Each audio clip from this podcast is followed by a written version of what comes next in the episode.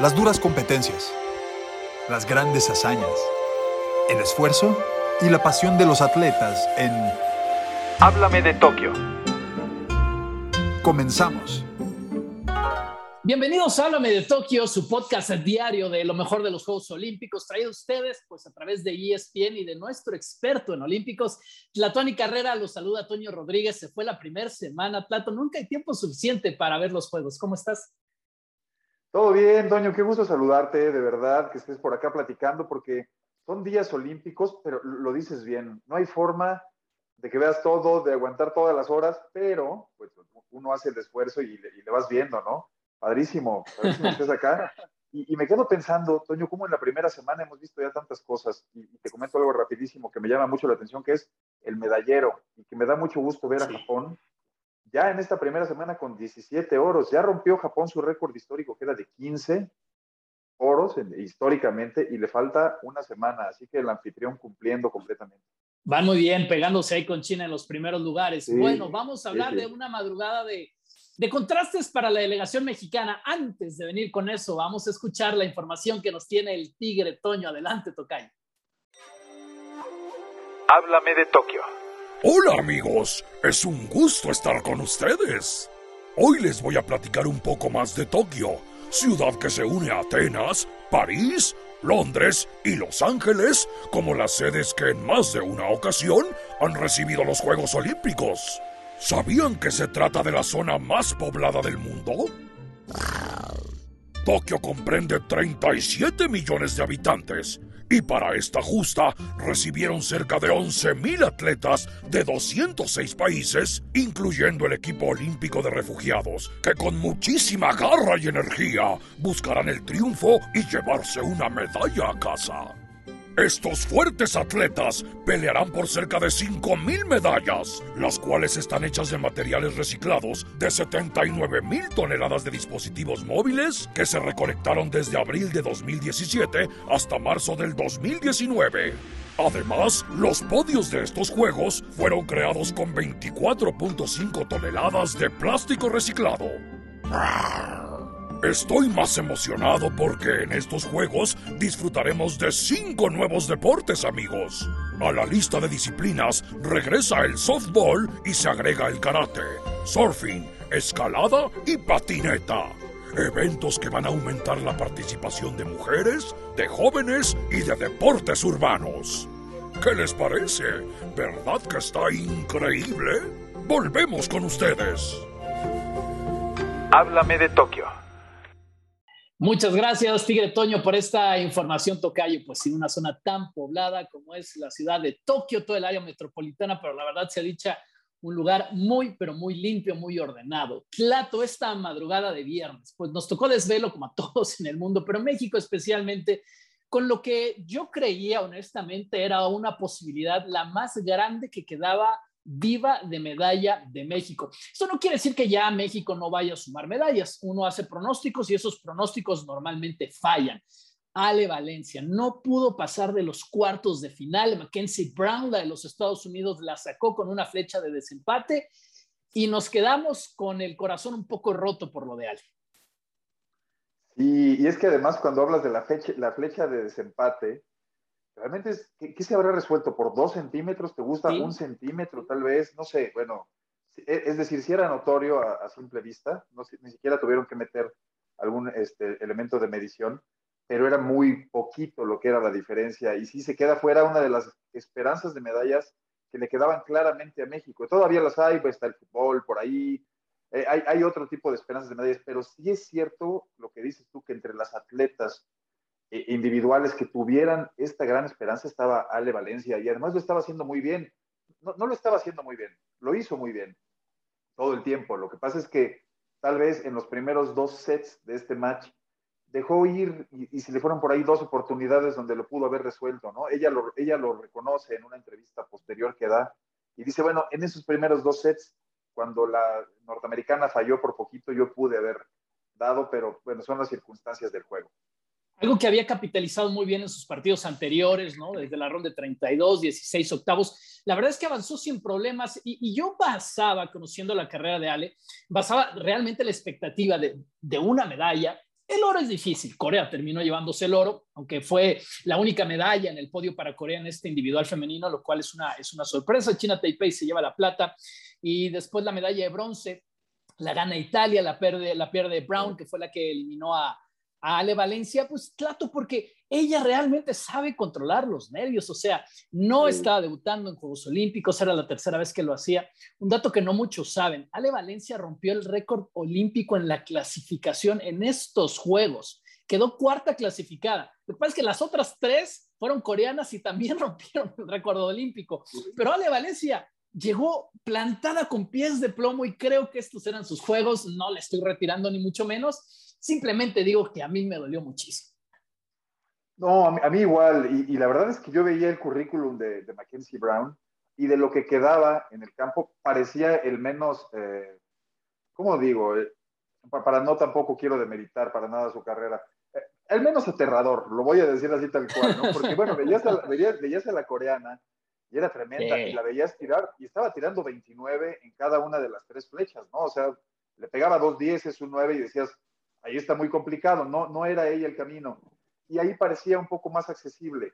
Eh, y, sobre todo por lo que dices, por Ale, que a mí me contagia muchísimo su sonrisa, eh, su sonrisa en los momentos difíciles, es, lo que quiero decir, ¿no? Cuando a lo mejor una flecha no sale muy bien, Ale se voltea y cuando sonríe dices, creo que todo está tranquilo.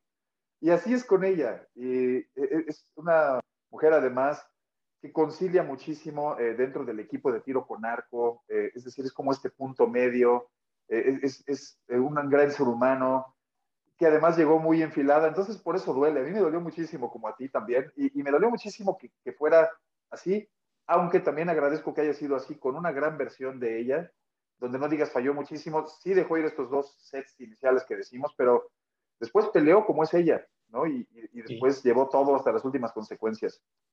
Sí, o sea, y ya era un partido para las medallas. O sea, era un partido para asegurar dos más hacia las medallas, pero ¿para qué nos torturamos si le damos más vueltas a ese tema? Ale Valencia quedó eliminada, una lástima, pues la mejor flecha, el mejor arco que, México presentaba en estos Juegos Olímpicos, pero bueno, dio resultados. Ahí está el, bronce que ganó junto con el abuelo en, el debut del, mixto, así que tiene que ser una calificación positiva para Ale. Bueno, por supuesto. Y, y, yo la veía en una entrevista previa también que dio a este último, a este último match y le preguntaban si estaba muy nerviosa por la medalla, ¿no? Si, entonces era su gran objetivo y ella dijo, no, no, a ver, espérame tantito, una medalla ya tengo en estos juegos. Por supuesto que quiero la individual, pero e, ese debe ser el balance, ¿no? Ese debe ser el balance con Ale Valencia, porque al final eh, la medalla ya la tenía resuelta y eso también la había tranquilizado, ¿eh? eso también le había quitado esta ansiedad de estar luchando y decir, es que me tengo que llevar una medalla y, y si no hay, es un fracaso. Ella ya tenía una medalla que además hay que darle el valor que requiere porque ella llevó el gran peso de este equipo. Por eso yo no le estoy quitando ninguna, ningún valor a, Luis Álvarez, que dio una gran competencia, eh, que, en algún momento tiró este 2 y la misma le llegó y dijo, eh, tranquilo, tú sabes hacerlo, no hay problema. Pero hay que decir que fue la líder de, de esa pareja. Entonces, Ale se puede ir tranquila, por supuesto que es tremendamente positiva su participación, nos quedamos con ganas de un poquito más, nada más, eso es lo que nos pasó, pero no, por ella se lleva palmas en estos Juegos Olímpicos. Sí, es que a ver, ya pasó la primera semana y no es como que están sobrando medallas para la delegación mexicana, pero lo que son las cosas, hay posibilidades en golf. Cuéntame de Carlos Ortiz. Eh, segundo lugar después de la segunda ronda, muchas broncas por el clima, pero ahí estuvo solamente un golpe detrás del líder que es Sander Shoffley de los Estados Unidos. Sí, con eh, seis bajo par, Carlos Ortiz, en, ese, en, la primera ronda. En el segundo día le va un poco menos bien, si lo ponemos entre comillas, pero siguen peleando la medalla. Y lo que llamaría la atención, lo dices muy bien, a ver, México madrugó en las medallas, ¿no? Y decíamos, el, que madruga, Dios lo ayuda con las medallas. Nos hemos quedado en muchos cuartos lugares, desafortunadamente, tomando en cuenta que los atletas mexicanos han hecho un gran papel, ¿no? Ese cuarto lugar son tremendos, nadie lo demerita, pero ese último pasito que ha faltado no se ha reflejado en el cuadro de medallas, ¿no? Entonces, por mucho que México madrugó, ahí entra el otro dicho también de que no por mucho madrugar más temprano, y, le ha faltado ese, ese último paso a, los atletas mexicanos, desafortunadamente. A veces los veíamos en los clavados a, centésimas, o los hemos visto eh, en, varias, en varias ocasiones. Y el tiro deportivo. el tiro deportivo, se fue, se fue de último minuto esa, ¿no? Que, que, parecía ya resuelta. Cuando uno veía la clasificación, decía, está casi resuelta. Pero Carlos Ortiz está haciendo un gran papel y me llamaría mucho la atención que llegue la medalla en una prueba o en una disciplina que está, digámoslo así, fuera de, de la estructura del deporte mexicano, ¿no? Este es una este es un evento, el golf es un deporte que es autosustentable, que son esfuerzos completamente propios, que no tienen ninguna, ninguna ayuda de la CONADE y con esto no quito mérito. Ojalá que Carlos Ortiz se meta en esas medallas. No sería realmente adjudicable a la CONADE como pasaría con el fútbol, ¿no? Que además es un, un deporte que la misma CONADE y que la directora de la CONADE ha despreciado muchas veces. No le gusta el fútbol y hay que decirlo, ¿no? Por, siempre está esta rencilla entre el deporte amateur y el fútbol de que el fútbol es muy apoyado, de que es un, es un deporte con muchísima estructura, que los medios de comunicación le ponen muchísima atención. Pero, pero sigue vivo, ¿no? No, estoy ahí, no estoy aquí criticando, ¿no? No, no quiero criticar lo que pasa con la CONADE, pero pueden llegar medallas en, en dos deportes que no son parte de la estructura del deporte mexicano. Sí, pues eh, los golfistas mexicanos en, en, las dos ramas hechos más en los Estados Unidos o pulidos en los Estados Unidos pasando por programas universitarios de primer nivel como son los estadounidenses. ¿Es real lo de Ortiz? O sea, de verdad, faltan dos rondas, pero de verdad con, con Rory McElroy apretando, con Hideki Matsuyama, local también apretando, eh, ya no vamos a arriesgar nuestro corazón, como pasó con Ale Valencia, Plato, pero, pero esta posibilidad es real. Bueno, después de verlo los dos primeros días, realmente sí. O sea, tal vez si me, si me decías tú antes de que empezara eh, ya el juego tal cual, y me dijeras, apuestas por Carlos Ortiz en una medalla, yo te habría dicho, no, lo más probable es que no, siéndote franco, ¿no? Ya viendo que el toro está, está en el ruedo y viendo que lo está haciendo muy bien, sin que suene a toro pasado, te diría que sí lo veo como una posibilidad real de medalla, porque además, a ver, seamos francos, es, es cierto que hay estrellas mucho más luminosas en este, en este recorrido del golf olímpico, pero también hay que decir que Carlos Ortiz está acostumbrado a competir con esas estrellas, ¿no? Que, que les ha ganado alguna vez ha, ganado algún torneo de la PGA. Entonces, digamos que no es que se vaya a sorprender con ellos y, y, y lo deslumbre el escenario olímpico. Tendría la calidad, eh, tiene la capacidad, sin pensar que es tan, tan brillante como ellos, lo decimos, pero lo puede hacer y está haciendo un gran torneo. Ojalá que se pueda mantener así. ¿Tú, tú lo ves? ¿Tú lo ves? Este, sí, en... Pues, a ver, pienso que sí, pienso que sí, Plato, eh, por lo que dices, ¿no? Ya en 2020 ganó un, un torneo de, del PGA, ya hizo algo quizás hasta más difícil que una medalla olímpica. Habían pasado 42 años en que un mexicano ganara un torneo de la PGA, un mexicano hombre, por supuesto, en la categoría de los hombres, quiero decir, y él lo consiguió. Creo que eso es, en la línea del tiempo, eso por lo menos es más complicado que colgarse una medalla olímpica, que bueno, afortunadamente cada cuatro años tenemos pocas, pero tenemos en México. Entonces yo creo que sí le vamos a estar echando, obviamente, todas las porras, no el deporte más popular en el país. Ojo, esto no quiere decir que no haya gran nivel de golf en México, que ahí está la prueba que, que lo hay. Eh, Aranza y Arancha desde el trampolín en individual. Una pasa, está en semifinales y Arancha no le fue bien, Arancha Chávez. Sí, no le fue bien. Fíjate que a las dos que son muy jóvenes, hay que decirlo que es un equipo mexicano que está en transición completamente porque tenemos a los muy veteranos eh, tipo Rommel Pacheco que tiene 34 años y su contraparte es Osmar Olvera de Monterrey que tiene 17, ¿no? O sea, digamos que ahí está la diferencia del equipo mexicano. Y las dos aranzas, aunque una se escriba con Z y una con X, las dos son muy jóvenes, ¿no? Y son, son muchachos que están abriendo caminos, son, son grandes clavadistas, son deportistas que se están empujando apenas. Y creo, tengo la impresión que les costó mucho el escenario olímpico, porque eh, primero Aranza, Aranza Vázquez, lo dices, no le fue del todo bien. Hay un clavado que falla completamente, que bota mal en el trampolín y termina cayendo al agua con los pies por delante, ¿no? Termina cayendo parada. Y eso vale cero, ¿no? Cuando un clavadista cae primero con los pies es automáticamente cero. Eso la deja fuera de la clasificación. Y, y por el otro lado, Aranza, ya, Aranza Vázquez, los, los apellidos de... Sí. Me, que, quedó fuera, Vázquez clasificó Chávez, octava semifinales. Chávez quedó fuera, perdón. Chávez es la que queda fuera, ¿no? La que cae, la que cae de pie. Y Aranza Vázquez, que entrena en Estados Unidos, la conocida en La Paz, le costaron mucho trabajo los primeros dos o tres clavados, pero ya que se quitó el miedo escénico de los Olímpicos, creo que tuvo el suficiente aplomo y la suficiente calidad, como la tienen las dos, pero la pudo rescatar Aranza al final, para pasar a la semifinal. Creo que será mejor la semifinal, me parecen las dos muy talentosas, me parece más talentosa Aranza Vázquez todavía, es la que está un poco más adelantada en este camino. Y creo que después de quitarse el pánico escénico de los Olímpicos, que a muchos atletas les da, y no es una crítica, la vamos a ver en la final. No, la, no le auguro una medalla, lo veo muy complicado, pero ojalá que en este proceso que está llevando ella pueda tener una final. Sí, señor, estar en la final significaría demasiado para ella y bueno, quién sabe qué, qué, pueda pasar estando ya entre las, entre las finalistas. Ahora en semifinales son 18, tiene que pasar el siguiente corte, eso va a pasar esta madrugada. Vamos a hablar o este fin de semana, Laura Galván en el 5K. A ver, Clato, no, no es una noticia menor, pone un récord nacional y lo hace en una instancia como Juegos Olímpicos. No pasa el corte para la final, pero es un paso el que hace Laura. ¿Sabes qué fue lo más triste? Viendo los dos hits eliminatorios y que pasa mucho en Juegos Olímpicos y eso es algo que, que no puedes ir en contra de eso ni lo puedes no me digas. como una injusticia. Le, tocó con las más difíciles, no me digas. Les tocó con, le tocó con las más difíciles. Fíjate que le toca con Sifan Hassan, que es la holandesa, nacida en Etiopía, pero que bueno, es la poseedora del récord mundial de los 10.000 metros o que lo rompió hace dos meses. Le toca con ella marcando el ritmo y, va muy bien con ella todo el tiempo lo que pasa es que ella da un jalón muy fuerte y va todo el grupo africano persiguiéndola. Y aunque hace récord mexicano con estos 15 minutos, queda en el lugar número 11 y tiene que quedar en el lugar 10. Viendo el siguiente hit, que también fue muy fuerte, y hay que decirlo, son los Juegos Olímpicos, nadie te regala nada. El séptimo lugar se clasificó con 15 minutos, o 15.01 por ahí, lo, lo estaba viendo hace ratito. Es decir, ahí había tres lugares más y las demás han de haber llegado en 15.05, por decirte algo.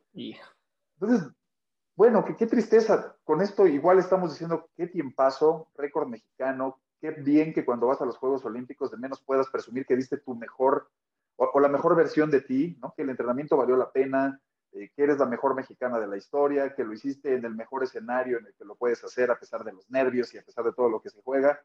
Entonces, una palomita para ella, tristemente, qué mal que, bueno, le tocó el hit más rápido. Pues bueno, así son los Juegos Olímpicos. Pues sí. Vamos a hacer una pausa. Tenemos información importante para ustedes en este podcast. Háblame de Tokio. Regresamos con más Djokovic. Ya no va a ser el Golden Slam. Eso y otros temas con Platón. Háblame de Tokio. Es momento de lanzar un gran rugido para el trío olímpico. Nos alegró el buen debut de México en el fútbol, que con mucha energía goleó a Francia para arrancar con pie derecho en estos Juegos Olímpicos. Este equipo tiene por delante un reto grande, que será imitar la hazaña que se logró en Londres 2012. ¿Sabían que esa medalla fue la primera en la disciplina de fútbol? Ese 11 de agosto quedó grabado en la historia de México con un oro que consiguieron con un triunfo ante Brasil de 2-1, comandados por Luis Fernando Tena. El gran héroe de aquella hazaña fue Oribe Peralta, quien marcó el doblete que les dio la victoria. En Londres 2012, México marcó un total de 12 goles y solo recibió 4 anotaciones. Para estos juegos, ya suma 4 dianas ante Francia. Es el turno de la selección de Jaime Lozano repetir esta hazaña histórica que nos hizo vibrar al escuchar el himno nacional. Todos estaremos muy pendientes cada semana de los logros de la delegación mexicana en estos Juegos Olímpicos de Tokio 2020 que demostrarán lo fuerte y grandes que son. ¿Ustedes qué piensan amigos? ¿Creen que el Tri pueda ganar el oro? ¡Hasta la próxima! Háblame de Tokio. Gracias, Tigre Toño Tocayo, por compartir estos recuerdos con nosotros. Bueno, oro, el último, además, por cierto, que ha sumado la delegación mexicana fue justamente ese de Londres. Clato, vamos a amanecer este sábado desayunando con el equipo de fútbol. Qué bueno, ¿no? Un cafecito, eh, un pan, lo, que cada quien quiera, pero... Eh, un bolillo para el susto. Bolillo para el susto, siempre hay que tenerlo preparado en una mesita al lado de, donde lo estamos viendo. El, vasito de agua, sí. Exacto, cuando, cuando lo vemos. Toño, qué bueno que, que México, después de, ser campeón, como bien se recordaba, eh, después, bueno, parece que le llega la campeonitis en Río, y, y no solo la campeonitis, bueno, es, es, complicado un torneo olímpico, ¿no? Y es bueno ver lo que ya haya pasado, porque bueno, en Río ni siquiera pasa de la primera ronda. Eh, nos acordamos, no, no, no logra pasar. Entonces, ya verlo aquí, sabemos que Corea del Sur es muy complicado, digamos, no, es, no es un rival de estos de marquesina, de esos que piensa siempre es, ah, claro, Alemania, Brasil, España, y, que te dan miedo escénico, ¿no? No, aquí es Corea del Sur, pero hay que tenerle el mismo respeto, porque es un equipo que metió 10 goles en sus últimos dos partidos, que no ha recibido gol, que tiene un orden tremendo, que tiene mucha lucha en el campo. Es decir, no hay que darlo por hecho, por el nombre, ¿no? Pero yo sí veo a México también con mucha capacidad y con muchas figuras y comprometidos. ¿Tú cómo lo sientes? No, pues eh, están ahí. A ver, México ha sido campeón olímpico, la República de Corea no. Es el antecedente con Japón, que no fue bueno para México en fase de grupos. Hablando de CONCACAF, ¿no? Corea le pasó el tren por encima, el tren bala, le pasó por encima el tren bala japonés a los hondureños. sí, señor, pero Honduras no es México, ni Japón es Corea, entonces el partido se tiene que jugar. Y es uno, Plato, es un partido para meterte eh, otra vez por las medallas. Vámonos con los siguientes temas. Plato, bueno, rápido hacer recapitulación de, de, los mexicanos. Rogelio Romero fuera en el boxeo, cayó contra el campeón olímpico en, el semicompleto, contra el cubano Arlen López. También debutó la selección de béisbol, lo hicieron contra la República Dominicana. México cayó 1 por 0. Bueno, Dominicana es, es un peso súper pesado en este deporte. Duelazo también, Sí, señor, eh, la defensiva estuvo con todo, Dafne Navarro. Un comentario rápido de Dafne Tlato, ¿qué te parece debutando eh, gimnasta mexicana en la prueba de trampolín? Bueno, de entrada histórico, otra vez, ¿no? Qué padre que tengamos tantos hechos históricos en estos juegos, porque nunca una mexicana, primero había clasificado y luego a una final. La verdad me da vértigo esa prueba cuando la veo, Toño, porque dicen que suben ocho metros. ¿Te imaginas tú brincar ocho metros oh. en, en oh. Pero ese trampolín es, tremendo. La verdad es que mis respetos, gran competencia de Daphne. Al final termina cometiendo un error que ella misma lamenta, pero ya estaba en la final y, ya había hecho historia y nadie le exigía una medalla ni nada, así que me quedo con eso.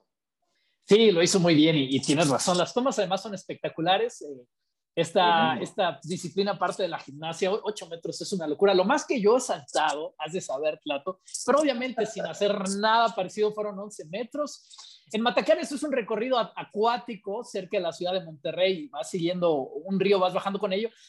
Y ya no te voy a decir 11 metros, pues te avientas porque si no, no puedes seguir en ese recorrido. Pero ya saltar, ¿qué te digo yo, Tlatuani? Tres metros, te juro que da miedo, te juro, hay, hay gente más valiente que yo, por supuesto, pero tres metros da miedo. Ahora ocho, haciendo maromas en una rutina, obviamente cronometrada, es una locura. Pero esos, esos 11 metros que eran, ¿cómo son? Eh, o sea, había que pues, brincar al agua, brincar al agua, o sea. Tal cual. Es, es, un recorrido que comienzas a las 5 de la mañana y ese salto de 11 metros nos habrá tocado ya como a las 2 de la tarde. Estás en medio de una, de una cañada. Si no saltas al agua, te quedas varado en la sierra, entonces... No hay vuelta atrás. No, señor, pero yo creo que esto de los 8 metros en la rutina es, es como dices, es de vértigo. Es tremendo. Yo que viví mucho tiempo en la alberca, del lado de la natación, nunca me aventé de la plataforma de 10 metros, por ejemplo. ¿Nunca te has aventado? Nunca me he aventado, no. Y, ¿Estuviste arriba de la plataforma alguna vez? Estuve arriba varias veces. Varias veces dije, esta es la buena. Estoy seguro que esta vez lo voy a lograr. Caminé, me puse en la orilla y dije, ya habrá otra ocasión. Y, nunca lo he hecho y debo reconocerlo. Entonces, por eso cuando se escucho, eh, o sea, porque sé lo que se ve, ¿no? Cuando te subes ahí dices... Claro, sí, se ve diminuta la alberca. Imagínate de qué tamaño se ve el trampolín. Imagínate nada más, ¿no? Entonces, dimensionándolo así, mis respetos para el Navarro en todos los sentidos, pero además por el hecho histórico que logró. Sí, señor, ahí está entonces la representante de México, bien, también emocionándonos en esta madrugada. Tlato Djokovic esta sí es una de las grandes historias, ¿no? Porque con Naomi Osaka, saliendo temprano del torneo femenil, pues dices, no, o sea, no, es que lo diga uno, lo dice ella. Mentalmente quizás no está en su mejor momento y uno puede entender más allá el tremendo nivel de tenis, pues que quedar afuera. Eh, por este factor mental que ella misma sacó, sacó a la luz pública. Pero si hablamos de mentalidad, pues Djokovic parece un titán indestructible. Venía de hacer posiblemente el mejor año de su carrera y en el torneo más fácil, entre comillas, porque nada es fácil en unos Juegos Olímpicos, pero ya ganó par de grandes slams en este año, eh, echando además en el camino a Rafa Nadal en Arcilla, en París. Pues decías, bueno, sin él, sin Federer, tiene el camino abierto, entre comillas, para llevarse el oro, por lo menos ponerse en la final. Y Sasha Zverev lo sacó, además recuperando, porque el alemán perdió el primer set, recuperando y ganándole los últimos dos la historia con Djokovic, o las historias con Djokovic siempre parecen al revés, ¿no? El que va perdiendo, y lo dices tú con la mentalidad indestructible, siempre remonta. Y, mira, duele por el tema de que todos queremos ver hazañas históricas, ¿no? Para eso son los olímpicos, para ver grandes gestas, para ver a los atletas que nos enseñan que podemos ser mejores y más grandes y más rápidos. Y en este caso todos teníamos la gran esperanza de ver el Golden Slam, ¿no? De ver esto que solamente ha logrado Steffi Graf en 1988 y decir, claro, y ya lo logró una mujer y ahora estaría muy bueno que también lo logre un hombre, no por enfrentar géneros, por supuesto, pero, pero es maravilloso saber que, que se pueden lograr. Entonces, yo lo veía como tú también, yo decía, el camino no está tan complicado para Djokovic, pensando en que es Djokovic, que tiene 20 grandes slams en la historia. Y sí, verlo, ver, ver, ver el camino inverso para él, ¿no? ver, ver que le remonten en vez de él remontando fue extraño. Y, luego pierde los dobles también. ¿no? Se lleva dos reveses en un solo día, tal vez, tal vez eso le pesó en el torneo olímpico, ¿no? que, que se jueguen eh, dos partidos por día, que tenga que tener la responsabilidad en la pareja, también en la individual. No sé, pero bueno, nos perdemos esa gran historia, ¿no? Sí, señor. Y yo decía un par de grandes slam, bueno, cual un par ha ganado los tres de este año. Todavía le queda el abierto de los Estados Unidos allá en Flushing Meadows, pero pues una oportunidad única en la vida, única en la vida, porque para que esto vuelva a pasar ni siendo Novak Djokovic. No, esta no va a pasar. O sea, esta, esta, no sé si con alguien más, esperemos que lo veamos algún día, pero o sea, a ver, ganar el Grand Slam nada más pensar en los cuatro grandes, no. ya, es complicadísimo, ¿no? Creo que estamos hablando de 1969 la última vez, ¿no? O sea, pensemos en esos cuatro grandes slams. Después que coincida con olímpicos, ¿no? Y, que estés tú en ese, en ese nivel, en esa maquinaria, no lo vamos a ver y, desafortunadamente, esa también me duele. Sí, sí, duele porque tiene muchos detractores, ¿no? Parece que el mundo se define en dos personas, los que son de Federer y los que son de Nadal, y en medio estará la gente, los serbios, que son de Djokovic y tiene muchos detractores por eso. Es tema para otro podcast, pero, pero yo creo que, que estoy en la misma que tú. Que, queremos ver hazañas y no va a ser ahora. Hablando de grandes estrellas y pasando ese trago amargo, Simón Biles, hay una nota que ha tenido episodios de desorientación. E-, el, el tema va escalando. Para quien no lo sepa, con, con, con Biles moviéndose todavía más popular o conocida de lo que ella era. Ella ha tenido una vida muy, muy, pero muy ruda, no fue criada por sus papás, una historia realmente...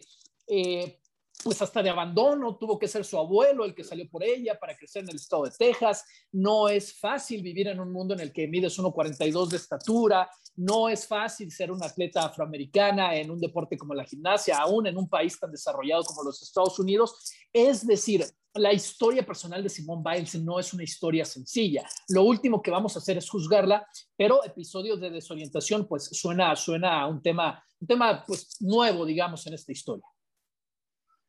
Sí, completamente. Y, lo recapitulas muy bien, porque lo que hay que pensar con Simone Biles es que nosotros vimos la última parte de la película, ¿no? Que, vemos a la Simone Biles exitosa, que vemos a la Simone Biles indestructible en la gimnasia, por lo menos eso vimos en Río, y llevábamos viéndola en muchos campeonatos mundiales igual. ¿no? O sea, si, si era la mujer que revolucionó la gimnasia, y hay que decirlo. Claro, por supuesto. Llevó la gimnasia al máximo atleticismo, ¿no? Si, si, algo le podemos reconocer a Simone Biles, eh, tal vez Nadia Comaneci en su momento la cambió de, de, lo artística que era la gimnasia, que era como muy bailada, la convirtió a ese primer golpe atlético, ¿no? Con, con esa fuerza de Nadia, con ese primer 10, y ahora Simón Biles lo lleva a la máxima revolución. Pero es cierto lo que dices, eh, vemos la última parte de la película y no entendemos que también pueda ser frágil, con todo lo que vivió en la infancia, con todo lo que vivió en la adolescencia, con todo lo que, estaba por ahí también el tema del, del abuso sexual, ¿no? Que ah, claro, por supuesto, Larry Nazar, claro, claro, ella, ella es una sobreviviente de eso. Ella es, ella es parte de, ¿no? o sea, digamos, sumándole a todo la gran radiografía que nos das de Simón Biles, que, muy bueno. Cuando, cuando hay que pensar en tantos obstáculos, le sumamos ese y dices, bueno, carga, los, carga el mundo en tus hombros ahora, carga las expectativas de todo mundo, carga que estás en todos los comerciales porque la televisora tiene que venderte a ti como una gran figura, o las televisoras del mundo, o quien sea. Y el Comité Olímpico Internacional, Thomas Bach, va y se presenta a tu prueba de, de All Around, porque por supuesto que a Thomas Bach le interesa Simón Biles como representante de los Juegos Olímpicos. O sea, no es cualquier cosa que el presidente del Comité Olímpico Internacional se pare a ver tu competencia, ¿no? No va cualquiera. Digamos que hay muchas, sabemos todo lo que se mueve en los Juegos Olímpicos y así empezamos el podcast, ¿no? No te alcanza. Bueno, Thomas Bach eligió ir a ver a Simón Biles el día que, que se retira. Entonces, eh, sí, ella habla de esta desorientación, que es que cuando está arriba, cuando está dando giros, no encuentra el piso, ¿no? Y, y parece que eso puede tardar hasta dos semanas, según la misma experiencia de Biles y experiencia de gente. Entonces, La pregunta sigue siendo, Toño, si la veremos en las pruebas individuales, ¿no? Ojalá que sí, ojalá que sí, para que, para que podamos seguir hablando de Simón Biles, si no, siempre quedará, yo creo que es la más grande, pero siempre quedará el tema de, bueno, Tokio 2020 eh, ya no sumó más medallas, tiene las de Río 2016, y, y con esto no la estoy cuestionando, eh, ni le estoy este, criticando, no, no, no, estoy poniendo lo que va a suceder después. Correcto, sí, pues ahí están las pruebas individuales, esperemos verla. Todavía está en el salto de caballo con Alexa Moreno y vamos a terminar, Tlato, este podcast, simplemente un par de notas, ¿no? La selección de, de fútbol de Brasil femenil fue eliminada. Marta sigue jugando en ese equipo, esa es una historia Canadá se mete a semifinales, imagínense cómo está el mundo, Canadá en semifinales del torneo de fútbol, bueno, en el femenil, eh, este equipo no, no, no es que sea una sorpresa en ese sentido, en el femenil Estados Unidos, que empezó muy mal, perdiendo un partido de fea forma, ya está también en, la siguiente ronda, venciendo en penales a Países Bajos. ¿Algo más? Sí, señor, algo más antes de cerrar. No, nada, nada más pensar que también el fútbol femenil está poniendo bueno porque por el otro lado está Suecia otra vez, y todos estamos esperando esa revancha Suecia-Estados Unidos. Primero hay que pasar sobre Canadá y, Suecia va con Australia, me parece. Sí, señor, sí. Bueno, hay que esperar que ambas superen, porque todos queremos ver, todos tenemos morbo de ver esa revancha, ¿no? Entre, entre el menú que está en los Juegos Olímpicos, coño, increíble menú, o sea, estás viendo béisbol, fútbol, lo que quieras, esos son los Juegos Olímpicos y es un gusto compartirlos contigo. El gusto es mío, Tlato. Lástima que el día solamente tiene 24 horas. Se pueden ver las repeticiones, pero están siendo unos juegos eh, pesaditos, ¿no es así? sí, bueno, las desveladas. ¿Sabes cuál es la gran ventaja? Que ya vamos a la mitad, ¿no? Ya, ya decir, que el cuerpo ya está en un límite, pero ya pasamos. O sea, cuando yo estaba en el segundo o tercer día de estos juegos y las desveladas empiezan a pegar muy rápido, porque además, bueno, pensemos que la selección mexicana debutó antes y que ya empezaron las desveladas, o sea, que fue fue el partido de las 3 de la mañana, ¿no? Ese de la mitad, que ni siquiera no puedes ni dormir ni, despertar de temprano. Ya estaba el acumulado, pero ya vamos a la mitad, ¿no? Y, nuestras ojeras eh, las disimulamos y le damos para adelante. Corriendo nuestro propio maratón en dispositivos, televisión o lo que sea. Gracias por estar en Háblame de Tokio, nuestra presentación diaria de aquí a que se acaben lo mejor de los Juegos Olímpicos, siempre con Tlatuani Carrera. Gracias, Tlatuani. Un abrazo olímpico, Toño. Gracias las duras competencias, las grandes hazañas, el esfuerzo y la pasión de los atletas. Aquí termina. Háblame de Tokio.